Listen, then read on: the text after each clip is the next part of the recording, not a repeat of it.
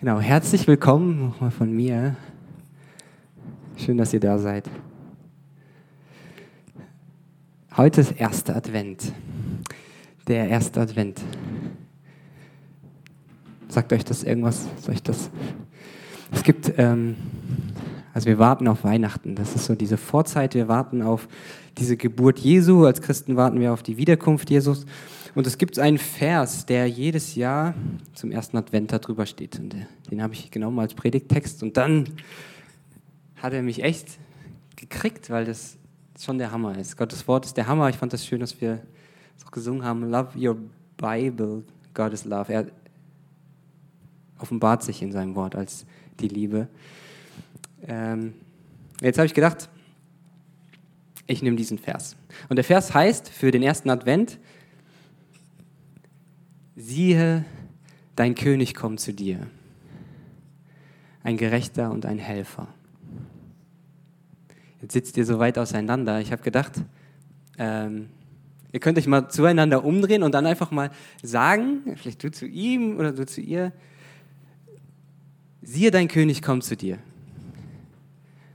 ein Gerechter und ein Helfer. Wie sagst du das? Sag das mal zu deinem Nachbarn.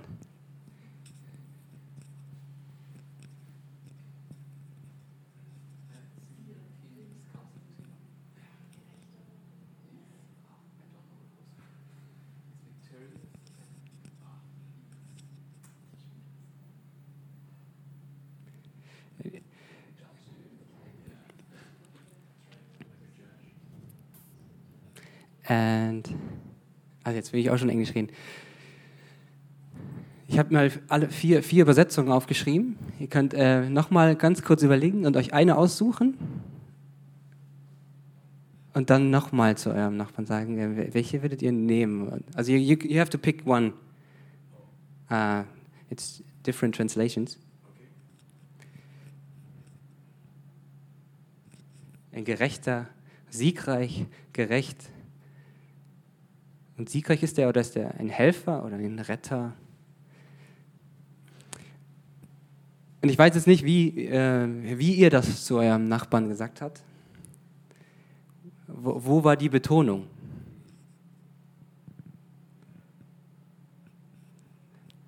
Es war die Betonung auf siehe oder auf dein König oder er kommt zu dir.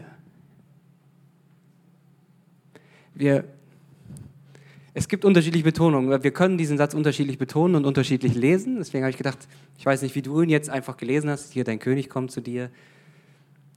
But when you think about, wenn, wenn man darüber nachdenkt, dann kann, kann man unterschiedliche Betonungen setzen. Und ähm, ich bin über diese vier ähm, Übersetzungen gestolpert und dachte mir, das gibt es ja schon einen Unterschied, oder? Ein gerechter, gerecht und siegreich oder ist er ein Helfer oder ist er ein Retter? Die Wahrheit ist, alle Übersetzungen sind schon relativ nah am Urtext und sie sind alle wahr. Sie sind alle gut. Aber die Übersetzer haben unterschiedliche Betonungen gesetzt. Sie wollten schon eine Betonung auf etwas setzen und deswegen haben sie, haben sie ein Wort gewählt. Alle diese Worte sind in dem ursprünglichen Wort enthalten. Man kann alle Übersetzungen nehmen. Und so ist das mit der Bibel. Also es gibt, es gibt unterschiedliche Betonungen, unterschiedliche Übersetzungen. In dem Fall sind alle gut. Die Frage ist, wo steht dieser Satz? Siehe, dein König kommt zu dir, ein Gerechter und ein Helfer, ein Gerechter und ein Retter. Was denkt ihr, wo das steht?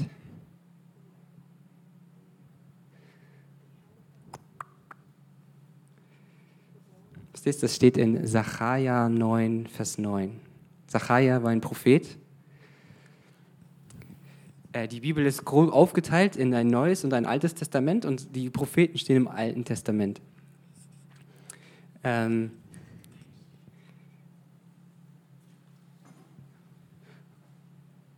und dort gibt es diese Zeit der Propheten und ähm, ich wollte vielleicht noch einen Satz zur Prophetien sagen. Also es ist weit vor Jesu Geburt, deswegen prophetisch auf irgendwie auf Jesus hinweisen. Ne? Ein König kommt zu dir. Also es ist definitiv weit vor Jesus geschrieben worden.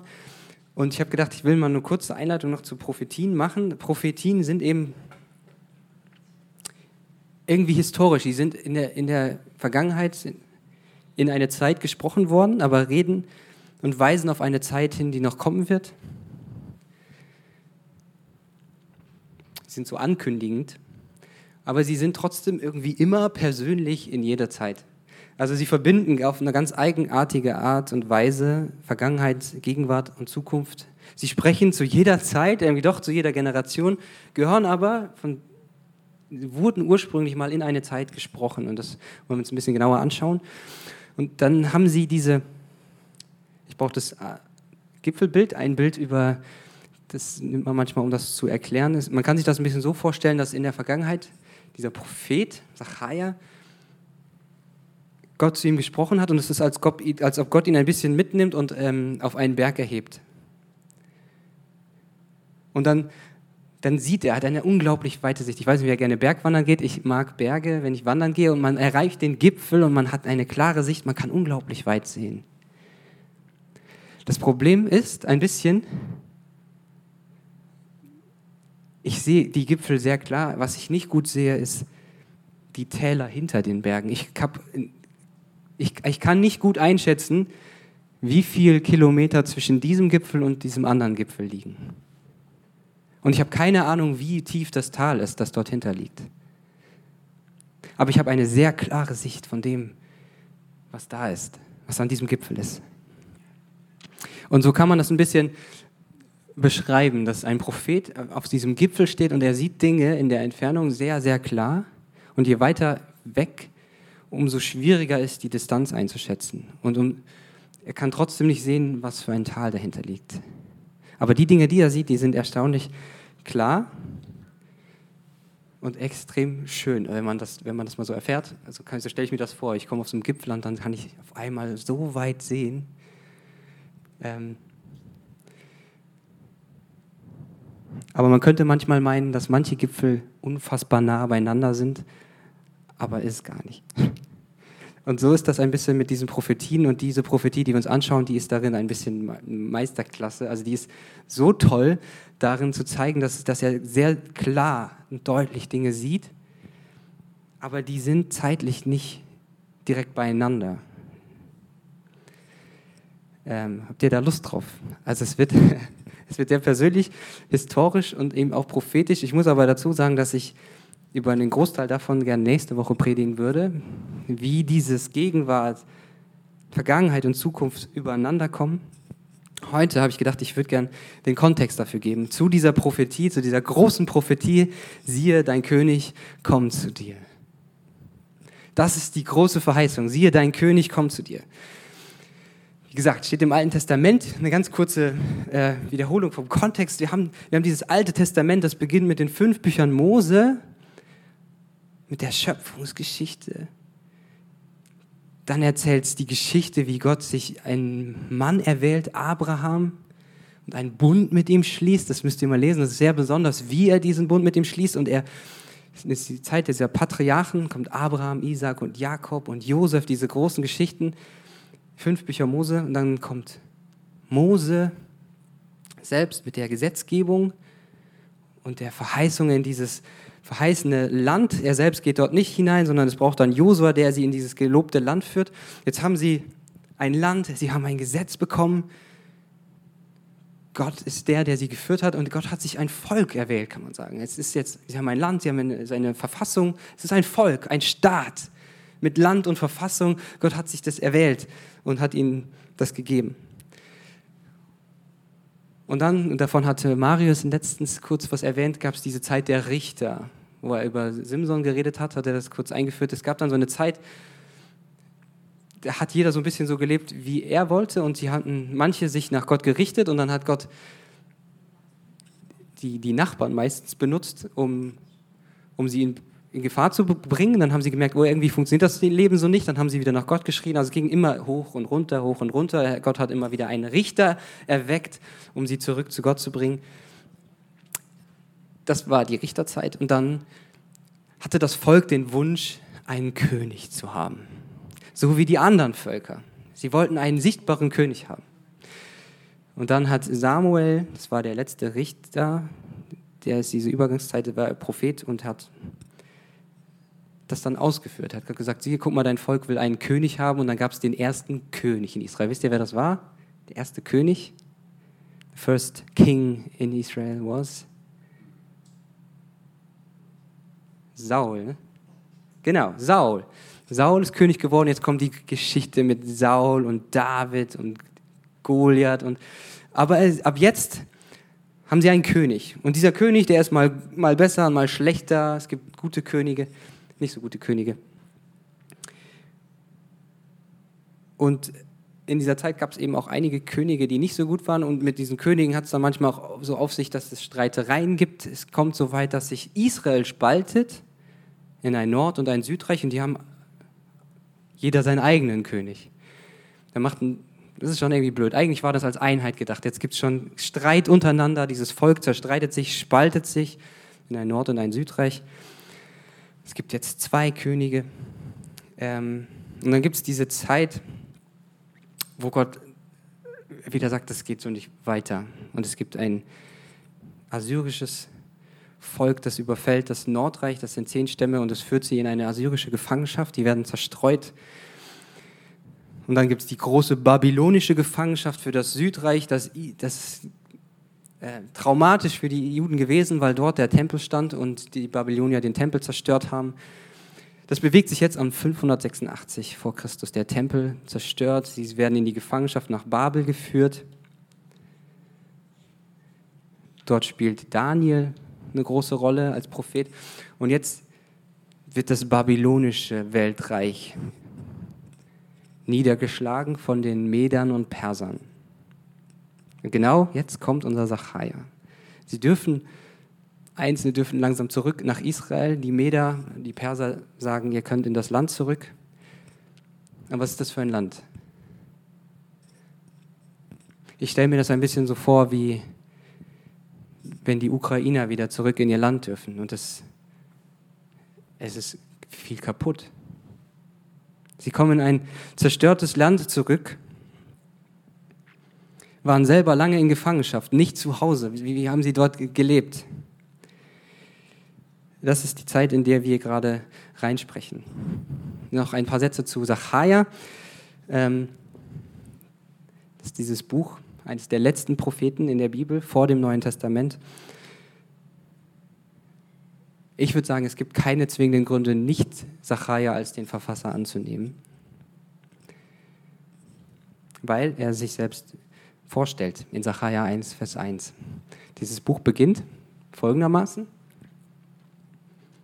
Im achten Monat des zweiten Jahres des Darius erging das Wort des Herrn an Sacharja, den Sohn von Bechechias, des Sohnes Idos, den Propheten also. Und dann fängt er an zu gehen. Aber er stellt sich vor, mit Sohn von, Sohn von, Sohn von. Das hat man damals so gemacht. Und mit einer Datierung. Darius ist ein persischer König. Der gerade herrschende König. Und man hat die Zeit gemessen an dem aktuell herrschenden König, weil von den Königen gibt es Chroniken, die kann man zeitlich sehr gut einordnen und das können wir tatsächlich, auch außerbiblisch. Darius ist historisch ein persischer König gewesen, also eher gesagt ein medischer Meder gewesen, es gab die Perser und die Meder mit Kyros und Darius. Und man kann ihn sehr genau datieren. Man weiß, wann er geherrscht hat. Und wir befinden uns jetzt gerade im Jahr 520, also im zweiten Jahr von Darius. Der hat 522 angefangen zu regieren, im zweiten Jahr davon 520 vor Christus. Fängt Sacharja an zu reden. Und sie kommen gerade, ist das babylonische Weltreich gefallen. Und die Perser und die Meder übernehmen die Macht.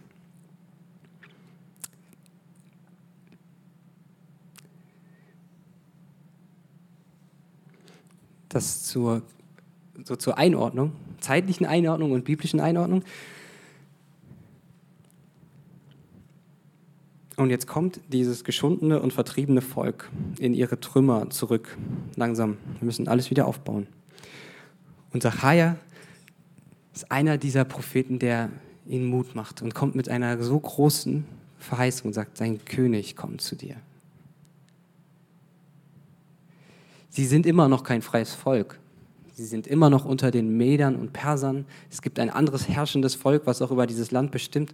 Und dort rein spricht diese Verheißung, dein König kommt zu dir. Du wirst wieder ein freies Volk sein. An einen König haben. Ich habe gedacht, stell dir vor, also so eine große Verheißung, was könnte das für uns heute sein? Stell dir vor, jemand sagt zu dir, dem du sehr vertraust und sagt, ich gebe dir ein besonderes Versprechen.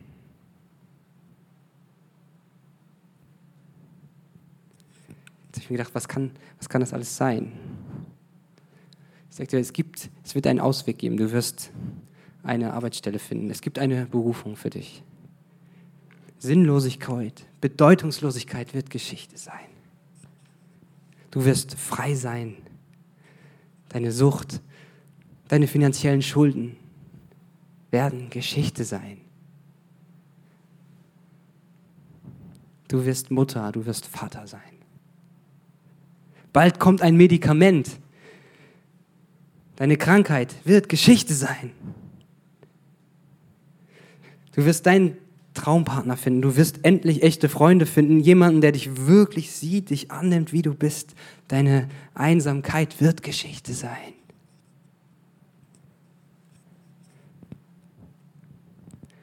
Oder sei wie aktuell, du wirst in dein Land zurückkommen können.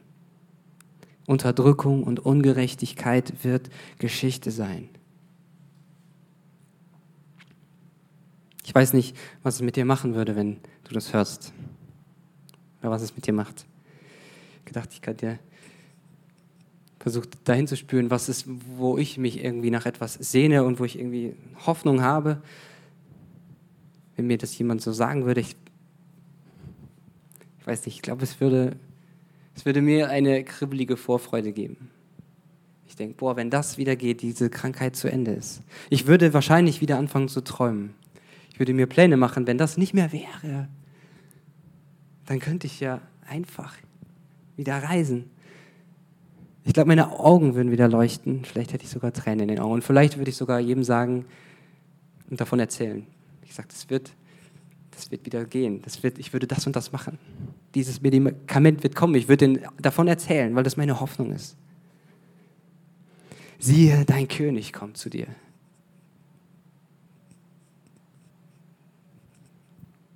die haben sich das weitererzählt. Das ist Teil der jüdischen Kultur. Die haben darauf gewartet, dass dieser König kommt. Die haben das ihren Kindern erzählt. Und dann, was kommt jetzt? Wisst ihr, was jetzt aus jüdischer Sicht kommt? Ich habe das mal angebeamt, die, das haben die festgehalten in ihrem, im Talmud. Das ist die, die bedeutendste Schrift neben dem Alten Testament für das Judentum. Da steht im Talmud folgendes. Nach dem Tod der Propheten Sacharja, Haggai und Malachi, das sind die letzten Propheten im Alten Testament, wich der Heilige Geist von Israel. Wie kommen die darauf? Es gab nach diesen Propheten keinen Propheten mehr. Also wir Christen müssen dann nachher sagen, ja, Jesus ist doch gekommen und so weiter, aber ja, der ist im Jahr 0 oder 1 gekommen. Wir befinden uns 400, 500 Jahre vor Christus. Es gab über 400 Jahre keinen Propheten mehr. Und für die Juden ist das immer noch der aktuelle Stand. Mit diesen Propheten hat Gottes Reden aufgehört. Und sie sagen, der Heilige Geist wich von Israel.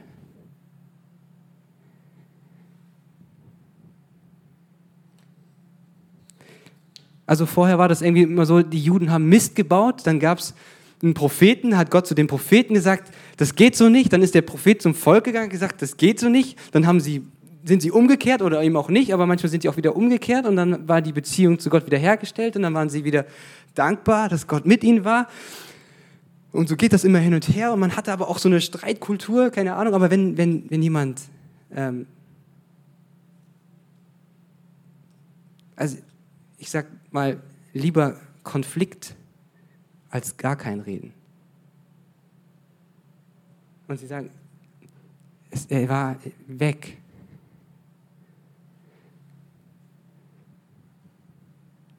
Also lieber ist der andere noch da und ich kann mit ihm streiten, aber Sie sagen, er ist weg. Dieser Mittler, mit dem wir über Gott geredet haben, die Propheten waren weg.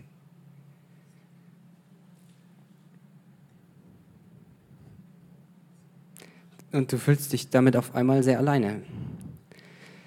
Und jetzt kommt diese Verheißung nicht mal so, wie ich sie erwarte. Keine Freiheit, kein König. Stattdessen ist Israel Spielball von den Weltmächten. Das griechische Weltreich kommt, das römische Weltreich kommt. Es gibt keine Erklärung dazu, keine Rückfragen, sondern nur Stille.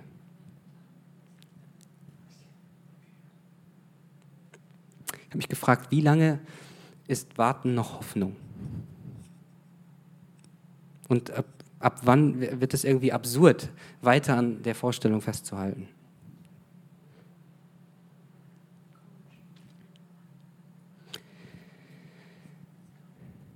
Ähm, wir machen jetzt was, was wir machen jetzt historisch etwas, was man persönlich und im eigenen Leben eben nicht so einfach tun kann. Wir, wir zoomen nochmal raus.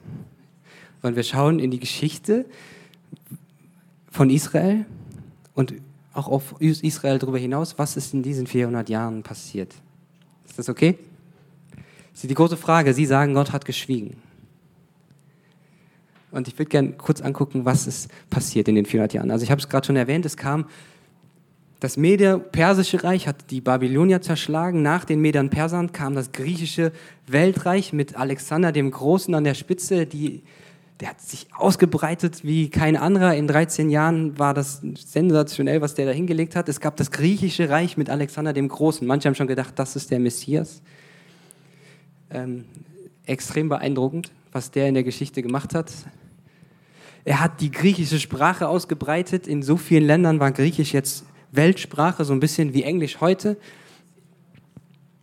Soweit, dass in der Zeit das Alte Testament in Griechisch übersetzt wurde es gab sogar diese ganzen verstreuten Israeliten, äh, Juden, die durch die assyrische Gefangenschaft in so vielen verschiedenen Ländern waren, die haben nicht mehr so gut Hebräisch gekonnt, die haben sich sehr gefreut, vielleicht sogar angefragt, können wir das Alte Testament in, in, Griechisch haben. Also sie haben Synagogen gebaut und haben dort in der Septuaginta in Griechisch gelehrt.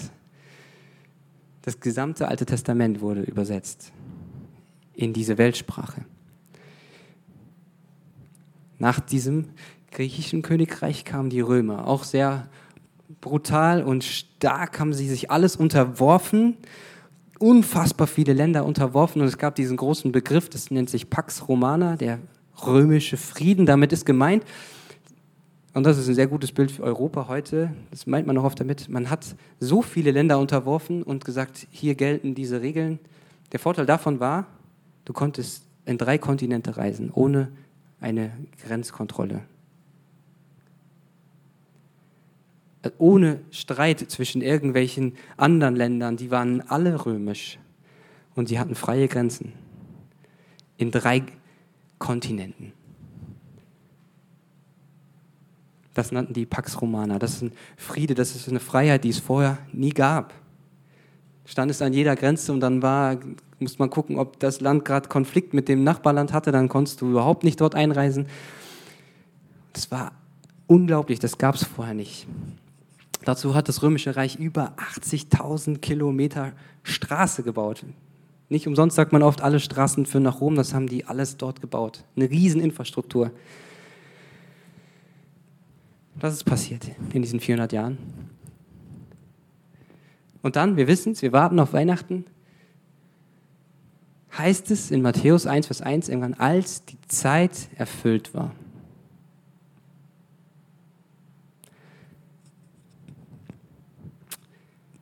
Kommt die Weihnachtsgeschichte.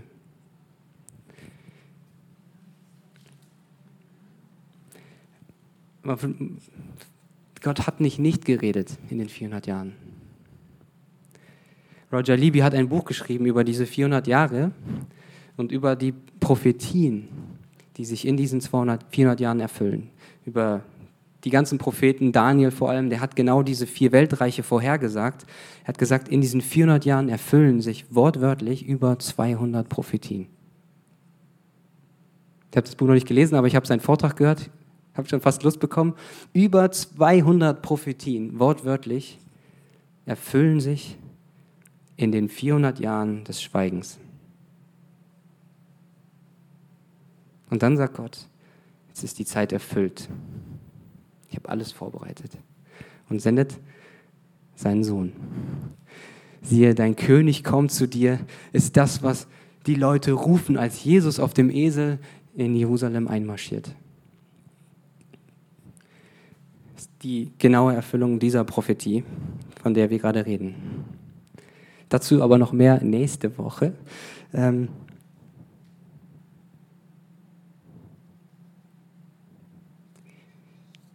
ich würde es nur gerne noch mal sagen. Gott hat so viel vorbereitet für, für seinen Sohn. Er hat alles erfüllt, diese Prophetien haben sich erfüllt und er hat auf dieser Weltgeschichte so viel vorbereitet für die Ausbreitung seines Evangeliums. Nie zuvor konnte man so schnell reisen. Nie zuvor haben Nichtchristen das Alte Testament verstehen können. Jetzt war es dort in Griechisch, in der Weltsprache. Leute haben neben Synagogen gewohnt und haben das mitgehört und haben von diesem Gott Israels gehört. Vorher nicht verstanden.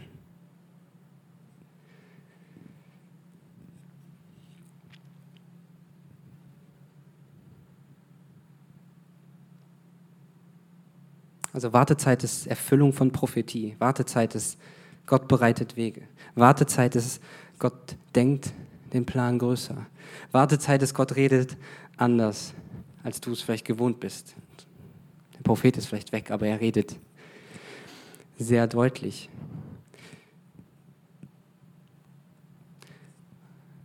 Aber Wartezeit für die Juden war, Gott ist von mir gewichen.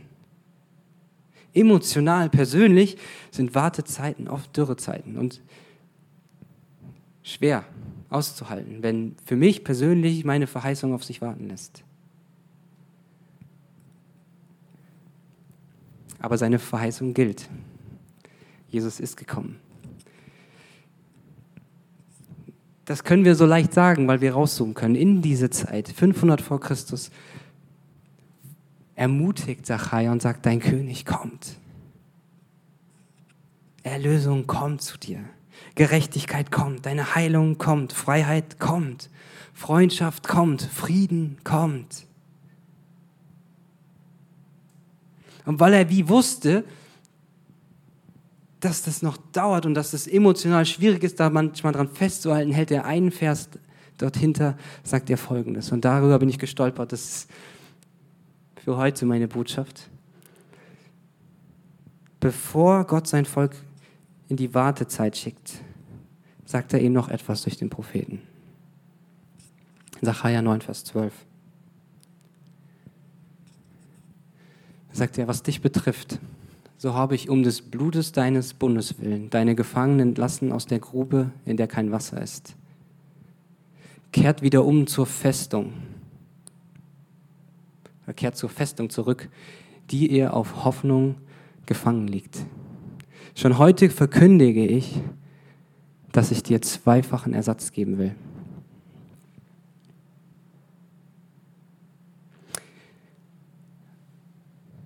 Also was dich betrifft, das hat eine größere Geschichte. Ich habe einen Bund mit dir geschlossen. Dein Bund, du, wir haben einen Bund geschlossen. Gott sieht sein Volk und er redet so zu ihm und sagt, aufgrund dieses Bundes willen, der mit Blut geschlossen wurde, werde ich das tun, was ich immer getan habe. Ich werde dich in die Freiheit führen.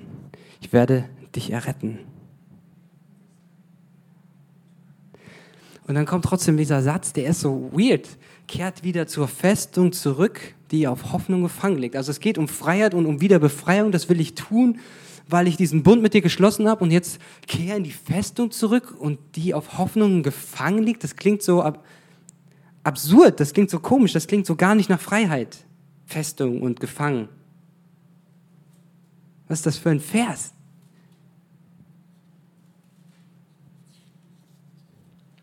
kommt die große Verheißung mit ganz viel Hoffnung und jetzt soll ich in eine Festung gehen und auf Hoffnung gefangen liegen?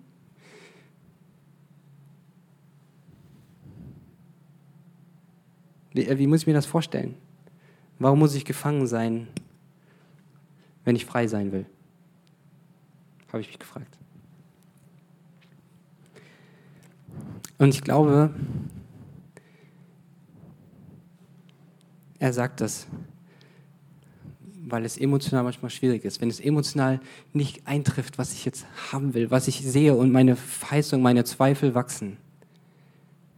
Wenn ich denke, ich, ich, ich halte es nicht aus, ich will davonlaufen. Wenn mein Vertrauen schwindet in die Verheißung, was, was vor mir liegt, was mir jemand zugesprochen hat und ich das nicht mehr sehen kann. Ja, wenn dein Leben langsam zu Ende geht und du siehst es nicht, wenn deine Gesundheit schwindet,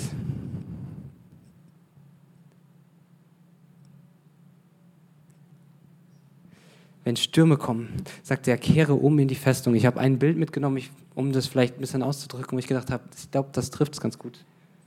Das ist aus dem Film Twister. Ich weiß nicht, ob ihr ihn kennt. 1996 hat noch nicht jeder gesehen. Der hat mal zwei Oscars gewonnen. Es geht um so Tornado-Jäger. Die haben ähm, sehr cooler Film, sehr beeindruckend damals. Ähm,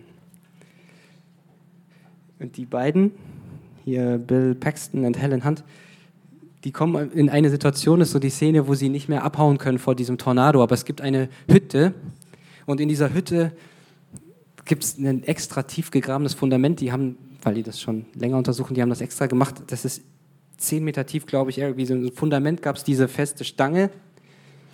Die war mit einem festen Fundament verbunden. Und sie konnten nicht mehr fliehen von dem Tornado, also sind sie in die Hütte und haben sich festgebunden an diese Stange. Und dann kommt dieser Tornado. Und sie sind mitten im Sturm. Das ist fast tödlich. Eigentlich überlebt man das nicht, aber sie haben sich festgebunden an diesem Fundament. Bis sie in dieses Auge des Sturms kommen und sie überleben den Tornado, der über sie drüber fegt. Ich habe gedacht, das ist eigentlich ein schönes Bild. Du musst verbunden bleiben mit diesem Fundament und dich manchmal selbst gefangen nehmen dich in Ketten legen an die Hoffnung.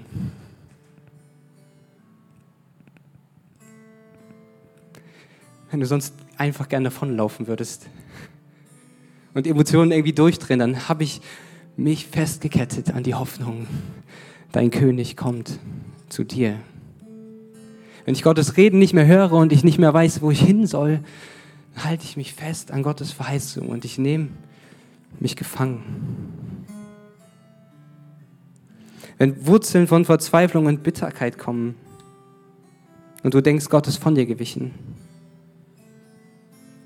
dann kehr um in diese Festung.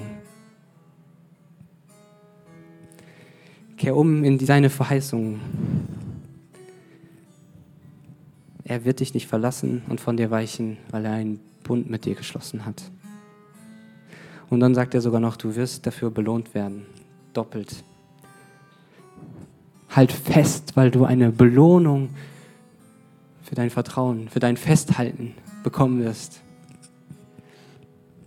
Wirf deine Hoffnung nicht weg, die eine große Belohnung hat. Siehe, dein König kommt zu dir, sicher. Aber mach dich an Jesus fest. Er ist unsere Hoffnung. Gott mag Bündnisse. Sie haben sich fest, festgebunden an diesem Fundament.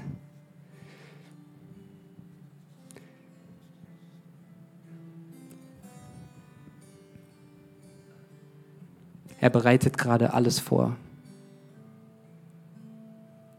bis die Zeit erfüllt ist. Weil dieser König größer ist als deine persönliche Umwelt. Er bereitet gerade auf ganz vielen anderen Ebenen vor und er erfüllt Verheißungen, jetzt gerade in Zeiten deiner Wartezeit. Aber halt an dieser Hoffnung fest.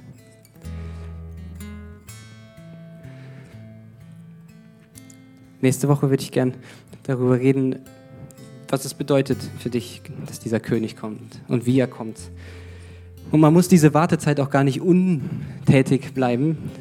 Das haben die Juden auch nicht gemacht, die haben die ganze Septuaginta übersetzt. Ich habe einfach gedacht, für die Zeit, nächste Woche bis zur nächsten Zeit, könnt ihr gerne mal Sacharja lesen oder diesen Sacharja 9 lesen. Ihr könnt euch schon mal mit der Prophetie beschäftigen, ihr könnt Fragen aufschreiben, gerne mitbringen.